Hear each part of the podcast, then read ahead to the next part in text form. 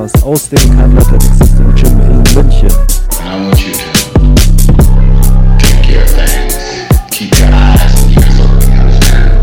Check it out.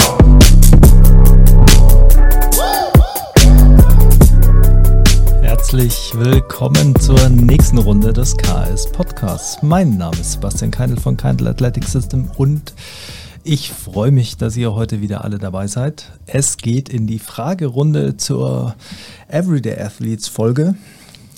Meine Kopfhörer kann ich mal absetzen, weil jetzt äh, weiß ich, wie der Sound läuft.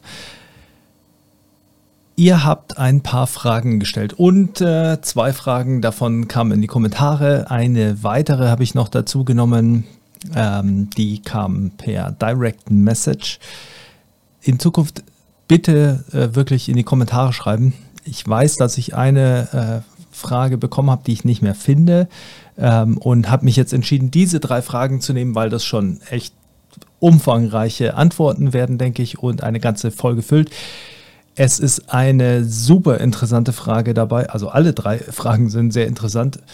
Eine Frage ist dabei, die ein Thema behandelt, über das ich äh, tatsächlich schon überlegt habe, eine ganze Folge zu machen, weil es etwas ist, über das wir hier im Gym viel reden und etwas, von dem ich auch glaube, dass relativ wichtig ist, äh, mal darüber zu reden und sich darüber Gedanken zu machen.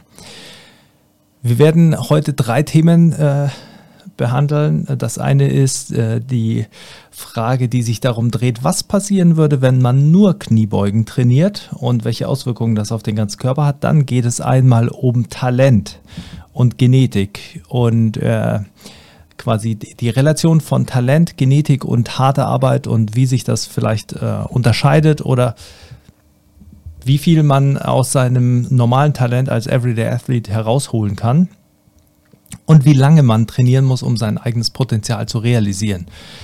Und äh, dann noch eine Frage, die sich darum dreht, wie es mit Periodisierung und Trainingsplanung steht bei Everyday Athletes, da sie ja keine Saison haben und keine Off-Season und was das bedeutet tatsächlich für die Trainingsplanung, wie ähm, sich das auswirkt, wie man vielleicht dann periodisieren kann. Fangen wir also erstmal an mit der Frage von äh, Innenarchitektinnen, wenn man nur Kniebeugen trainieren würde, was denkst du, würde die, würden die Arme auch stärker werden? Punkt 1. Was haben Kniebeugen für einen Effekt auf das Muskelwachstum im ganzen Körper? Punkt 2. Kann mir schwer vorstellen, 300 zu beugen und dass der, äh, ohne dass der Hals dicker geworden ist oder die Hände schwach sind. Interessante Frage weil es ein Punkt ist, der natürlich immer wieder debattiert wird. Wie ist die Auswirkung von Übungen wie der Kniebeuge auf Muskelwachstum im ganzen Körper? Und ich denke, hier muss man erstmal differenzieren. Zum einen könnte man anfangen und sagen, okay, wenn du 300 beugst, dann musst du schon relativ viele Hantelscheiben auf die Hantel aufladen und ableiten. Alleine das macht wahrscheinlich schon einen gewissen Reiz für Muskelwachstum in den Händen aus, denn äh, um 300 Kilo zu beugen, wirst du sehr häufig Kniebeugen machen und dann eben viele Gewichte auf und abladen. Ähm, wenn man diesen Punkt mal rausnimmt, dann kommt dazu, dass der obere Rücken, äh, die, der Schultergürtel und die Arme natürlich in gewisser Weise dazu beitragen, die Handel zu stabilisieren auf dem Rücken.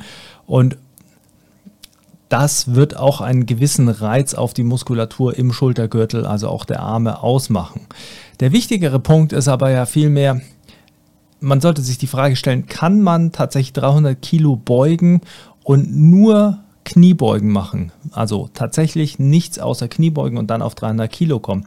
Das ist natürlich äh, auf den ersten Augen, äh, Augenschein äh, erscheint es logisch, dass das geht. Ich glaube auch, dass es geht. Allerdings ist es natürlich schwieriger, als wenn man andere Übungen dazu nimmt. Zusatzübungen und äh, vielleicht Variationen, bei denen die Arme dann auch doch wieder irgendwie beinhaltet sind. Also äh, sei es Kreuzhebevarianten oder andere Sachen ähm, Kurzhanteln halten bei Ausfallschritten.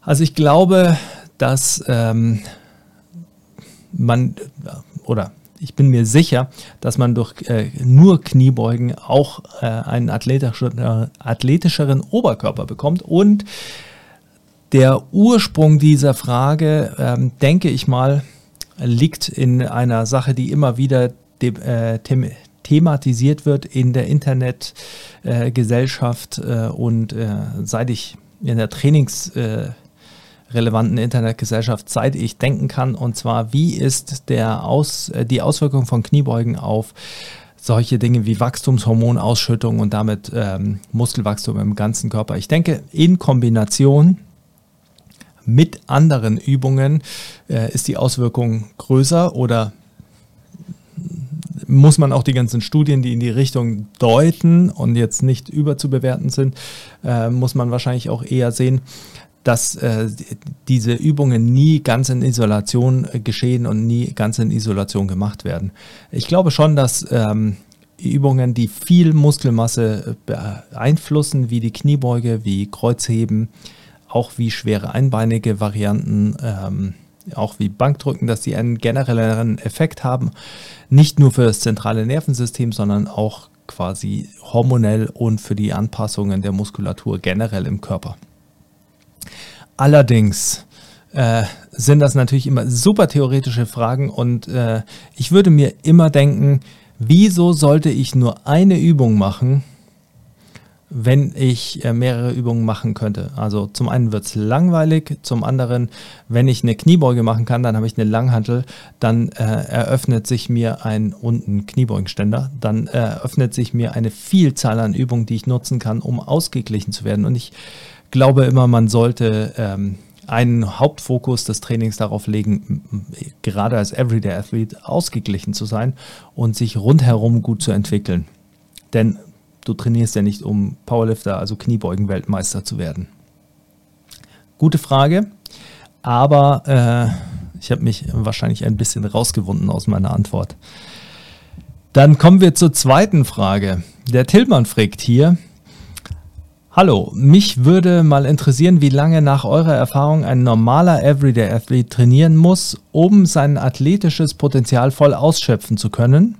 Dann würde mich auch noch interessieren, wie wichtig bzw. welchen Anteil prozentual Genetiktalent an dem Fortschritt im Training ausmacht und ob es für weniger talentierte Sportler überhaupt möglich ist, diesen Mangel an Talent durch hartes Training auszugleichen. Das ist die Frage, die ich schon in einer ganzen Folge mal behandeln wollte, denn das Thema Talent ist etwas, das ähm, meistens extrem betrachtet wird. Entweder wird gesagt, okay, Talent ist alles oder Talent ist äh, quasi äh, nichts. Hard Work beats Talent. Und dann gibt es noch den Zusatz, if talent doesn't work hard. Also wie äh, stellt sich diese ganze Thematik denn tatsächlich dar? Jetzt muss man sagen, hier geht es ja um Everyday Athletes ähm, und wir wollen uns erstmal dem Potenzial widmen und wie lange man braucht, um das Potenzial zu erreichen. Ein Everyday Athlete trainiert in der Regel ja Kapazitäten, also ähm, Dinge, die nicht direkt der Leistungsentwicklung äh, dienen oder nicht direkt äh, die abzurufende Leistung vorantreiben, also nicht hochspezifisch sind, sondern die eine Basis bilden, auf derer sich die Leistung entwickeln kann. Klingt jetzt sehr kompliziert, aber ähm, ein Beispiel wäre, wenn ein Everyday Athlete ähm, für sich formuliert als Zielstellung, er oder sie möchte äh, fünf Kilometer laufen, dann trainiert man ja nicht nur fünf Kilometer laufen, sondern man macht Krafttraining, das die strukturelle Unterstützung darstellt, also eine Kapazität. Man macht Sprungtraining, das äh, eine Kapazität dafür darstellt, dass man guten äh, Fußaufsatz hat, dass man die äh, passiven Elemente, Sehnen, Bänder, Faszien darauf vorbereitet, wie der Impact und Abstoß ist, also Dehnungsverkürzungszyklen sind beim Laufen und auch die Mechanik ist beim Laufen und man trainiert natürlich auch die aerobe Ausdauer primär erstmal. Also fünf Kilometer sind immer primär aerob oder dominant aerob, aber man trainiert die aerobe Ausdauer und das bedeutet, man hat Kapazitäten geschaffen, aus denen sich die Leistung entwickeln kann. Das ist ja mal so ein Grundansatz. Das bedeutet, man macht jetzt nicht einfach nur fünf Kilometer laufen. Ähm, die Entwicklung dieser einzelnen Kapazitäten ist natürlich relativ groß. Also man kann hier äh, sehr lange noch Entwicklungen erreichen. Das bedeutet, man kann ja die ähm, aerobe Ausdauer sehr lange entwickeln. Man kann die Kraft in Ausfallschritten und vielen Übungen, die nicht super spezifisch sind, aber äh, quasi nahe genug, um einen Übertrag zu haben, Transfer versus Spezifik mal wieder. Ähm, in all diesen Übungen kann man sich gut entwickeln. Und äh, daher wird natürlich hier der Progress immer vonstatten gehen. Wenn man dann Zielleistungen wie den 5-Kilometer-Lauf oder einen Trailrun, wie es bei mir nächstes Jahr anstehen wird, formuliert, dann ist immer die Frage, wie ähm, gut man einsteigt. Wenn ich jetzt nächstes Jahr meinen ersten Trailrun mache, dann habe ich ja zum ersten Mal einen äh, Wert geschaffen, mit dem ich mich vergleiche. Und äh, dann kann ich äh, weiterhin quasi trainieren und können äh, versuchen, generell meine Leistung zu entwickeln und werde dadurch Progress schaffen. Und dann kann ich natürlich auch versuchen, mich zu spezialisieren auf diesen Trailrun und zu sagen, okay, ich möchte hier meine Leistung spezifisch vorantreiben. Als Everyday Athlete, so wie wir es handeln, wird man aber nie Spezialist. Also sobald man äh, sich auf äh, Trailruns spezialisiert oder auf äh, Marathon, äh, wäre man natürlich ein Athlet, der ja trainiert für eine bestimmte Sportart. Das ist so ein bisschen der Unterschied. Und das ist auch das Schöne als Everyday Athlete, weil es darum geht, sich generell rundherum gut zu entwickeln und eben ein ausgeglichener Athlet zu bleiben. Ähm, wir haben auch mit den meisten noch keinen Stillstand erreicht, egal wie alt sie sind, weil mh, einfach das Potenzial sehr viel größer ist, als die meisten denken und äh, viele tatsächlich immer wieder zu uns kommen und denken, sie wären jetzt quasi schon ähm, in einem bestimmten Bereich an ihrem Limit angestoßen oder äh, haben Schwierigkeiten, sich da weiterzuentwickeln und äh, es geht eigentlich immer weiter. Man kann es immer ganz gut weiterentwickeln und in einem Großteil aller Fälle ist es äh, der zu hohe Fokus auf eine vermeintliche Spezifik, ähm, entweder auf zu hohen Umfang oder auf zu hohe Intensität und wenig Ausgewogenheit, wenig ähm, Training der tatsächlichen Basis. Und das ist vielleicht auch so ein bisschen die Überleitung zum nächsten Punkt, denn die Frage ist, was Potenzial alles beinhaltet und wie man es testet. Beim Everyday Athlete würde man ja sagen, also wir haben eine äh, ein Anforderungsprofil, also das, was äh, ein Everyday Athlete für uns ausmacht, was die einzelnen ähm, Werte sind, wo man die Leute ranken kann, wo man sagt, okay, da sollten sie hinkommen oder da sollten sie sich entwickeln, das ist gut, das ist schlecht, das ist äh, hervorragend. Dann kann man, sie, äh, kann man das Potenzial ähm, oder den aktuellen Zustand schon mal einschätzen und dann natürlich die Entwicklung in den einzelnen Bereichen sehen und dann vielleicht das Potenzial abschätzen. Aber es ist natürlich nicht so einfach. Bei einem Sportler hat man ja den Unterschied, dass man, also bei einem Athleten in einer Sportart hat man den Unterschied, dass man hier das Potenzial abgleichen kann mit der Leistungsfähigkeit und der Zeit, die man braucht, um dahin zu kommen. Das bedeutet, wenn man ein Powerlifter ist und ähm, man beginnt zu trainieren und äh, drückt mit ähm, 85 Kilo, nach ein paar Monaten Training schon 100 Kilo und äh, beugt vielleicht 150 äh, und zieht 200, dann ähm, weiß man, das Potenzial ist gut und dann kann man es natürlich gut weiterentwickeln. Wenn man äh, in der gleichen Trainingszeit äh, vielleicht 90 Kilo drückt und 135 äh, beugt und 170 zieht, dann weiß man, das Potenzial ist vielleicht auch gut, aber noch nicht äh, so gut oder ist nicht so gut wie bei dem Athleten oder der Athletin 1, die ich erwähnt habe. Das bedeutet, man hat hier natürlich einen konstanteren Vergleich. Diesen Vergleich hat man bei Everyday Athletes in mehreren Disziplinen. Also es ist ähnlicher wie bei einer Spielsportart. Und bei Spielsportarten hat man immer die Leute, die ähm, in ihrem Anforderungsprofil vielleicht nicht so schnell sind, dafür aber eher ausdauernder. Thomas Müller vielleicht, äh, sich komisch bewegen, Thomas Müller oder Leute, die äh, vielleicht äh, sehr schnell sind und dadurch einen äh, großen Vorteil erreichen. Ähm, man hat Leute, die vielleicht äh, weder schnell noch äh, Ausdauer äh, noch die Ausdauermonster sind, aber durch ihr technisch-taktisches Verständnis gut sind. Also man hat hier mehrere Komponenten. Man kennt es ja von FIFA, diesen, dieses schöne Spider-Diagramm. Ähm, mehrere Komponenten, die die Leistungsfähigkeit ähm, repräsentieren. Und das ist ja das Potenzial, über das wir hier reden. Und das ist bei Everyday Athletes eben auch ein Spider-Diagramm. Von daher schwierig einzuschätzen und äh, es gibt keinen internationalen Score für Everyday Athletes. Ich denke, wir sollten erst über äh, Talent sprechen und dann kommen wir nochmal auf das Potenzial zurück. Wenn wir uns Talent anschauen, dann ist Talent nicht nur Genetik. Ähm, bei Talent denkt man meistens daran, okay, ähm, wie ist die Faserverteilung, wie ist das Nervensystem, wie ist äh, deine genetische Prädisposition für VO2 Max, also äh, wie sind deine Hebel für bestimmte Übungen oder für bestimmte Bewegungen.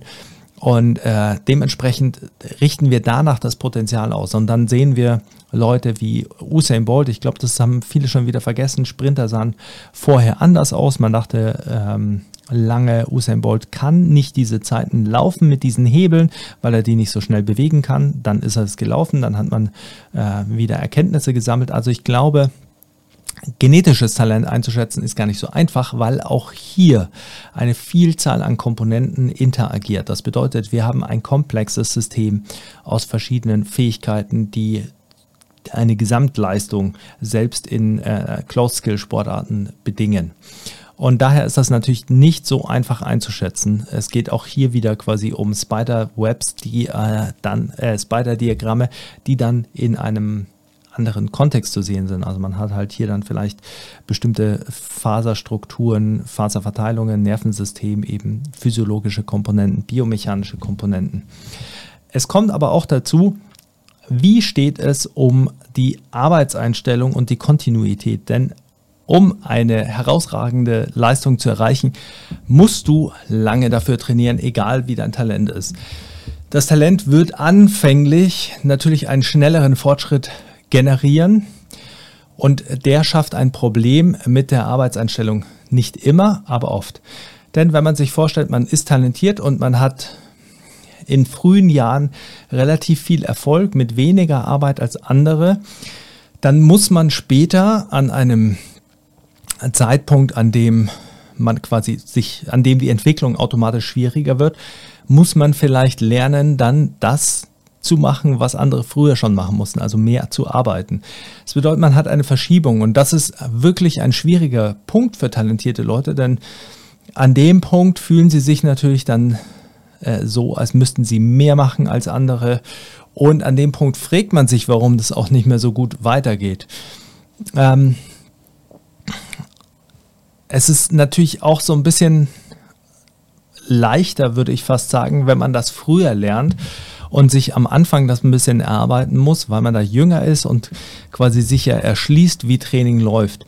Wenn man das später machen muss, ist es äh, quasi schwieriger. Es führt schneller zu Dropouts oder es führt schneller eben dazu, dass man sich nicht seinem Talent entsprechend äh, entwickelt. Von daher ist auch dieser Teil quasi, dieses Lernen und dieser mentale Aspekt ein großer Faktor in der, ähm, in der Potenzialanalyse eines Talents. Denn wenn jemand das gut lernt und nicht maximal talentiert ist, äh, dann wird er vielleicht ein maximales Talent tatsächlich hinter sich lassen, das einfach nicht lange genug trainiert oder nicht die Arbeitseinstellung aufweist, die dem Talent entsprechen würde. Die Frage ist immer, wie viel macht hier das Talent aus? Also wie viel ist diese Diskrepanz eben ähm, beim Talent? Wie viel kann das Talent puffern? Und das kann man natürlich nie quantifizieren. Also hier kann man nie prozentual wirklich ähm, etwas äh, angeben. Wichtig ist, dass ähm, bei beiden immer eine Basis erreicht werden muss. Also man muss eine Basis entwickeln, auf derer man dann äh, die spezifische Leistungsfähigkeit zeigen kann. Hier ist oftmals die motorische Vielfalt entscheidend. Das bedeutet, dass die Leute, auch wenn sie sehr talentiert sind für eine Sportart, vielleicht schon andere Sportarten gemacht haben oder eben gelernt haben, ähm, andere Bewegungsmuster zu entwickeln und somit dann gute Mover zu werden, die dann zum einen äh, etwas robuster sind, also weniger verletzungsanfällig. Zum anderen natürlich auch eine ganz andere koordinative Palette quasi haben an Bewegungen, auf die sie zurückgreifen können. Und das hilft dann in spezifischen Anforderungen oft und gerade auch im Training. Man hat ähm, Ist jetzt vielleicht ein bisschen fies, wenn ich das so sage, aber wenn alles gleich ist, dann hat man natürlich keine Chance, wenn jemand talentierter ist. Das ist klar.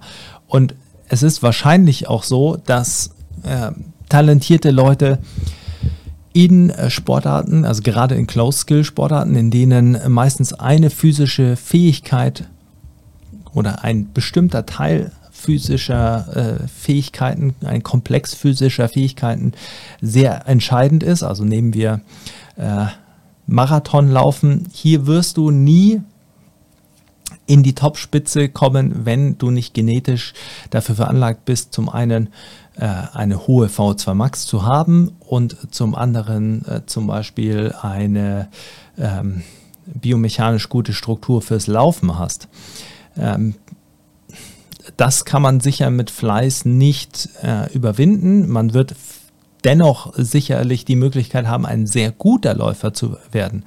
Und ähm, ich selbst habe ja auch immer wieder darauf hingewiesen, V2 Max ist nicht der äh, entscheidende Faktor, an dem man erkennen kann, wer den Marathon gewinnen wird, sondern äh, Dinge wie die drei Kilometer Zeit sind hier entscheidend. Aber äh, man muss sich natürlich anschauen, wen man da miteinander vergleicht. Und hier vergleicht man halt die Besten der Besten. Die sind alle äh, genetisch schon talentiert. Die haben alle ein ho hohes VO2 Max und dann äh, wenn immer das äh, VO2 Max eh schon hoch ist, dann machen die kleinen Unterschiede darin keinen großen Unterschied für die Leistungsfähigkeit, sondern andere Komponenten. Und das zeigt eben, wie wichtig auch in Close-Skill-Sportarten dieses äh, FIFA-Spider-Diagramm äh, äh, ist, also wie die Zusammenstellung der einzelnen Komponenten ist. Grundsätzlich äh, finde ich, ist immer die Frage, ob man sich damit beschäftigen sollte, und das ist jetzt wieder bezogen aufs Potenzial, was das eigene Potenzial ist und was vielleicht das Ceiling ist oder nicht einfach neugierig bleiben sollte, ähm, was das eigene Potenzial auf Lager hat. Und ich denke, das ist das Schöne am Training und das ist auch äh, als Everyday Athlete natürlich noch schöner. Hier haben wir die Möglichkeit, in allen Dingen besser zu werden. Und ich habe äh, heute früh äh, noch mit meinem äh, Personal Training, dem Christoph, schönen Gruß an dieser Stelle, habe ich heute auch darüber geredet, wie das eben äh, ist mit der Zielsetzung. Und äh, ich habe gesagt, äh, ich persönlich sehe für mich den Vergleich bei meinen Kraftwerten, was Bankdrücken, Kniebeuge, Kreuzheben betrifft, immer noch mit Powerliftern. Das ist für mich mein Ceiling quasi, mein Horizont, an dem ich mich orientiere. Wenn ich äh, mich am Laufen orientiere, dann ist natürlich meine, äh, meine Referenz sind Läufer. Und ähm, wenn ich äh, an Körpergewichtsübungen gehe, dann ist vielleicht meine Referenz Calisthenics-Leute oder sowas. Natürlich bedeutet das, ich vergleiche mich in allen Disziplinen mit den Besten und ich weiß auch, dass ich äh, das nicht erreichen kann, wenn ich mich nicht spezialisiere, dann schon mal gar nicht. Aber es zeigt mir, dass überall ein Riesenpotenzial ist, mich zu verbessern. Denn wenn die Besten solche Leistungen bringen, dann kann ich bestimmt einen äh, Prozentteil äh, davon erreichen. Und ich finde, das ist eine schöne, ein schöner Ausblick das zeigt mir auch, dass ich überall äh, in gewisser Weise noch sehr viel Potenzial sehe, besser zu werden.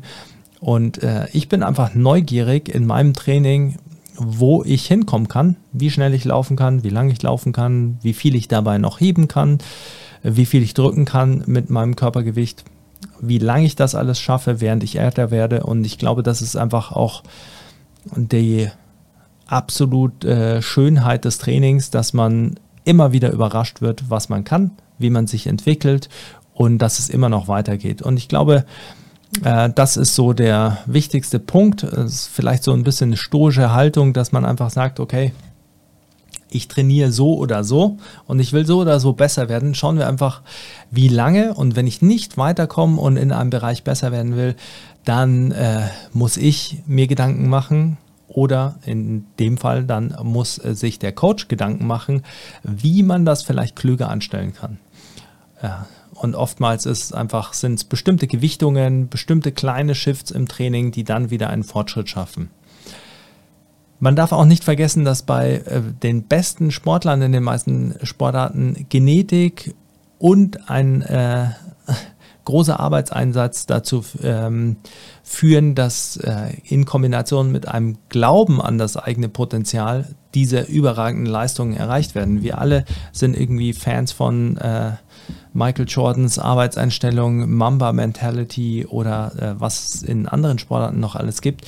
Und das Einzige, was das zeigt, ist, dass unglaublich talentierte Leute irgendwann erkannt haben, okay, ich muss alle Register ziehen, ich muss möglichst perfekt sein, ich muss äh, mich gut ernähren, gut regenerieren, hart trainieren, äh, ich muss schlauer trainieren und ähm, konstant trainieren, ähm, dann werde ich vorankommen. Und ich glaube, das sollte man auf jeden Fall äh, in Angriff nehmen, denn das sind die Punkte, die man unter Kontrolle hat. Man kann immer versuchen, das eigene Training besser zu gestalten oder eben auch, wenn es einem sehr wichtig ist, äh, härter oder mehr zu trainieren. Wobei mehr und härter eben nicht immer die Lösung ist, sondern schlau das Ganze anstellen. Dann kommen wir zur nächsten Frage und zwar zur Frage vom Lukas. Wie unterscheidet ihr bei der Periodisierung? Wie unterscheidet ihr bei der Periodisierung zu einem Athleten? Da es ja keine wirkliche On-Off-Season gibt, kann ja durchgehend relativ konstant trainiert werden, Urlaube und Krankheiten ausgeschlossen. Mir haben Trainees schon gesagt, dass sie keinen Deload brauchen, weil sie durchgehend hart trainieren können. Gleichzeitig fühlen sie sich selten richtig fit. Das lässt ja auf eine suboptimale Belastung an sich schließen, aber wie macht ihr das? Vor allem mit Leuten, die die RERs oder mehr oder weniger ignorieren und äh, ignorieren oder generelle Probleme damit haben? Das ist eine sehr schöne, umfangreiche Frage und wir widmen uns erstmal dem Teil der Periodisierung. Jetzt muss man hier natürlich sagen, Periodisierung ist ja nicht die Unterteilung, also ist natürlich bei Athleten die Unterteilung in Season und Off-Season als generellen äh, ähm, Faktoren, aber Periodisierung ist ja primär die Organisation des Trainingsprozesses, in Aufgabenabschnitte mit Fokus auf äh, physiologischen, motorischen, biomechanischen Adaptationen. Das bedeutet, wir überlegen uns, wie unterteilen wir den Trainingsprozess in Phasen, in denen wir bestimmte Ziele erreichen wollen. Pardon. Und ähm, das ist deshalb wichtig, weil das ist eigentlich die, die übergeordnete Betrachtungsweise. Die On-Season, äh, On die In-Season und die Off-Season ähm, sind grobe Abschnitte, in denen man weiß, in der Season, also in Season, wird man nicht die maximalen Fortschritte machen können. In der Off-Season kann man mehr pushen, weil die Leistung nicht abgerufen werden muss, nicht direkt abgerufen werden muss. Aber das ist ja eigentlich nur ähm, gibt nur mal der, ein Framework, innerhalb dessen die Periodisierung stattfindet, in der ich mir überlegen kann, was kann ich dann in der Season noch erreichen und was kann ich in der Off-Season erreichen. Und das unterscheidet sich bei Everyday Athletes ja auch nicht. Ähm, hier ist es ja auch so, dass äh, konstantes Training aller Inhalte mit gleichmäßigem Fokus ähm, funktioniert, sehr lange auch funktioniert. Dementsprechend muss man nicht priorisieren. Aber wenn man fortgeschritten ist und besser wird in den einzelnen Bereichen, dann muss man priorisieren. Und dann haben wir wieder eine Periodisierung. Denn diese Priorisierung bedeutet ja immer, ich muss mir überlegen, welche Dinge will ich jetzt gerade äh, primär trainieren, um die voranzuschieben, welche kann ich ein bisschen erhalten. Und das sind ja Dinge, in denen sich äh, Sachen wie Blockperiodisierung entwickelt haben und äh, viele Konzepte entwickelt haben, die oftmals ja auch falsch verstanden werden. Und das, also ich habe mich hier kurz ausgebremst, einen äh, kleinen Rant über äh, Periodisierung mal wieder zu halten. Konstantes Training ähm, ist also äh, möglich und nötig und man kann sich auch konstant äh, verbessern, aber man kann sich eben ab einem gewissen Niveau ja nicht konstant in allen Dingen gleich weiter bewegen. Und dann muss man eben Periodisierung anwenden im Sinne von äh, Strukturierung der physiologischen Adaptationen und äh, der äh, motorischen Adaptationen auch. Also wenn ich im Laufen besser werden will, dann wird es mir nicht reichen, oder nehmen wir als Beispiel, wenn ich nächstes Jahr meinen Trailrun laufen will, dann wird es mir nicht reichen oder dann wird es natürlich nicht mich optimal vorbereiten, wenn ich einfach nur hier an den Ergometern drin trainiere, sondern muss ich zumindest mal laufen. Und äh, das ist ja auch eine motorische Komponente neben der physiologischen Komponente. Ich kann äh, quasi meine physiologische Komponente jetzt in den Vordergrund setzen und mir denken, okay, ich brauche primär aerobe Anpassungen und äh, das entwickle ich. Und äh, das kann ich mit Ergometern entwickeln. Aber ich brauche dann natürlich auch die motorische Komponente, das Laufen. Ähm, und das sind eben Dinge, man muss ein spezifisches Load kreieren. Und das sind, äh, ist halt auch immer wichtig, wenn dann äh, nur darüber geredet wird, dass alle allgemein trainieren müssen. Das funktioniert nur äh, bis zu einem gewissen Leistungsniveau. Und dann muss man eben doch ein bisschen spezieller für die einzelnen Ziele trainieren. Wenn wir uns jetzt dem zuwenden, oder vielleicht zeigt es, wie wir das machen, weil das hat, hast du ja auch noch gefragt. Wir machen das eigentlich so, dass wir generell trainieren und ähm, die bestimmten Dinge weiterentwickeln und das Ganze dann immer wieder in Phasen unterteilen, in denen wir einzelne Anpassungen priorisieren und das machen wir auch, um Variation zu äh, generieren. Das bedeutet, man macht halt dann vielleicht mal einen Block, in dem das Krafttraining eher hypertrophieorientiert ist und wenn man das zwei, drei Blöcke gemacht hat, dann macht man vielleicht einen Block, in dem man tatsächlich die Maximalkraft ein bisschen anschiebt, um auch zu schauen, okay, wo steht der Trainee, die Trainee, äh, wo stehen die jetzt, äh, wie hat sich das Ganze entwickelt. Und in diesen Blöcken, in denen die Maximalkraft steigt, wird das Ausdauertraining natürlich weniger intensiv sein. Äh, das Ausdauertraining ist in den äh, Hypertrophieblöcken vielleicht äh, auch schon äh, periodisiert worden, sodass man eben äh, vielleicht auch intensivere Intervalle, anaerobe, äh, intensivere Intervalle hat in bestimmten Hypertrophiephasen, weil man sagt, okay, Hypertrophie ist ein Training, das äh, primär auf Ermüdung abzielt und wir können hier Übungen nehmen, die nicht äh, so komplex sind sondern wir müssen eine Auslastung schaffen. Wir können äh, also quasi das Trainingsload hochschieben. Das kann man natürlich nicht in allen Blöcken gleichzeitig machen. Und das ist ja die Periodisierung, dass man die einzelnen Inhalte aufeinander abstimmt. Und ähm, da würde ich auch sagen, wer kein Deload braucht, trainiert eventuell nicht intensiv genug ähm, oder nicht lange genug ähm, und ist vielleicht auch in den einzelnen Bereichen einfach nicht wirklich entwickelt. Also wenn man anfängt zu trainieren, braucht man sicherlich äh, sehr wenig Deloads, weil man sich einfach noch gar nicht so auslasten kann. Aber ähm, man will natürlich gerade auch bei Everyday Athletes ja kein äh, unnötiges Risiko eingehen. Und wenn man 52 Wochen oder nehmen wir mal 50 Wochen im Jahr mit zwei Wochen Urlaub, äh, 50 Wochen im Jahr trainiert und man hat äh, von diesen 50 Wochen, oh, jetzt wird es eine komplizierte Rechnung, äh, hat man jede vierte Woche ein Deload, dann hat man immer noch äh, 10, 12 Wochen, wenn ich mich jetzt auf die Schnelle nicht verrechnet habe, hat man äh, circa noch, ähm, äh, habe ich mich, man hat äh, 30, äh, 30 Wochen, 36 Wochen Training, oder? Ich habe mich jetzt äh, gut verrechnet. Aber man hat auf jeden Fall noch genug Training, ähm, um Fortschritt zu machen. Und man darf auch nicht vergessen, dass der Deload ja ein Teil ist, genauso wie die Pausenzeit äh, zwischen den Einheiten ein Teil der Anpassung ist. Das bedeutet, der Deload ist ja nicht etwas, wo man keinen Fortschritt macht, sondern ein Teil dessen, wie man Fortschritt macht. Und da kommt eben das Intensivtrainieren ins Spiel. Wenn ich drei Wochen intensiv trainiere, dann werde ich in der Deload-Woche besser. Wenn ich äh, drei Wochen äh, im Training mich nicht belaste oder nicht ausreichend belaste, dann werde ich im Deload natürlich nicht unbedingt besser. Gleichzeitig sorgen Deloads aber natürlich auch dafür, dass man einfach konstant gut trainieren kann. Und wenn man jetzt auf die RERs eingeht, dann ist es natürlich so, dass äh, RERs ignorieren immer bedeutet, dass entweder das Verständnis, wie RERs funktionieren und warum es vielleicht gut ist, nicht immer maximal zu trainieren oder nicht immer an den Anschlag zu gehen, ähm, dass da dieses Verständnis fehlt oder dass äh, die Trainees einfach eine andere Methode benötigen.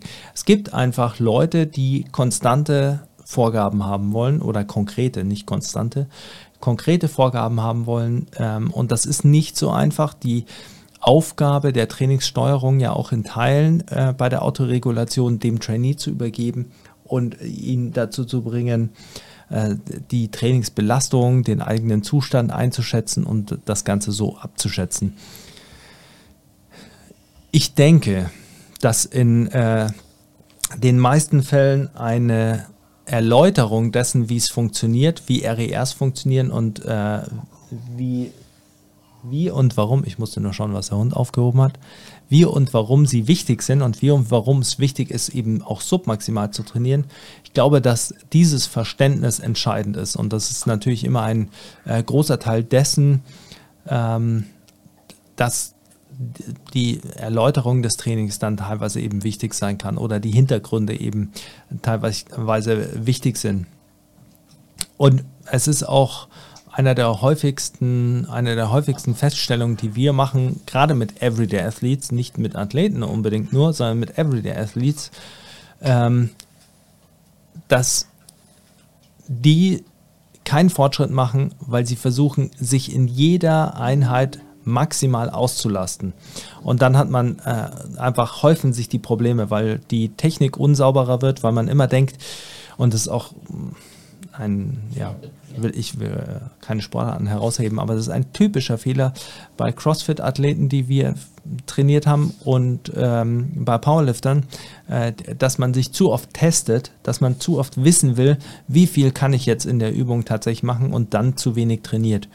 Und ähm, je besser man in etwas wird, desto mehr Anlauf bra braucht man quasi, um etwas testen zu können und um auch einen äh, Fortschritt wieder zu generieren in dieser Einheit oder in dieser Übung. Und deshalb sind eben Dinge wie RERs wichtig, einfach nur um zu zeigen, dass submaximales Training und langfristige Progression der Schlüssel zum Erfolg sind. Und das schließt vielleicht auch die Folge ganz gut ab, weil es ja auch äh, etwas anspricht, was ich beim Potenzial schon angesprochen habe äh, oder bei der Genetik.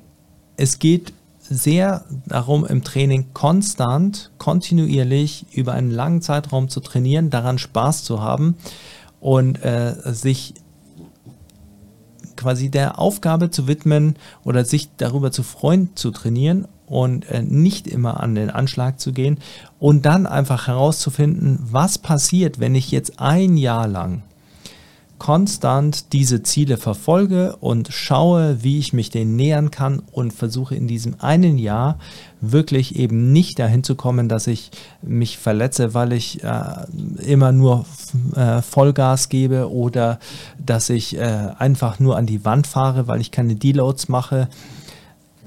Wenn man das macht, ein Jahr submaximal äh, kontinuierlich vernünftig, submaximal aber intensiv zu trainieren, dann wird man sich wundern, äh, wo man überall hinkommt und wie man sich entwickeln kann. Und äh, falls ihr dabei Unterstützung braucht, wie man das Ganze steuert und macht, meldet euch bei uns. Äh, wir trainieren natürlich Everyday Athletes auch und wir trainieren sie sehr gerne. Ähm, ich hoffe, die Folge hat euch wieder gefallen. Falls ihr weitere Themenvorschläge und Fragen habt, weil das natürlich für mich das Schönste ist, wenn ich direkt Fragen von euch klären kann, dann lasst sie in den Kommentaren bitte.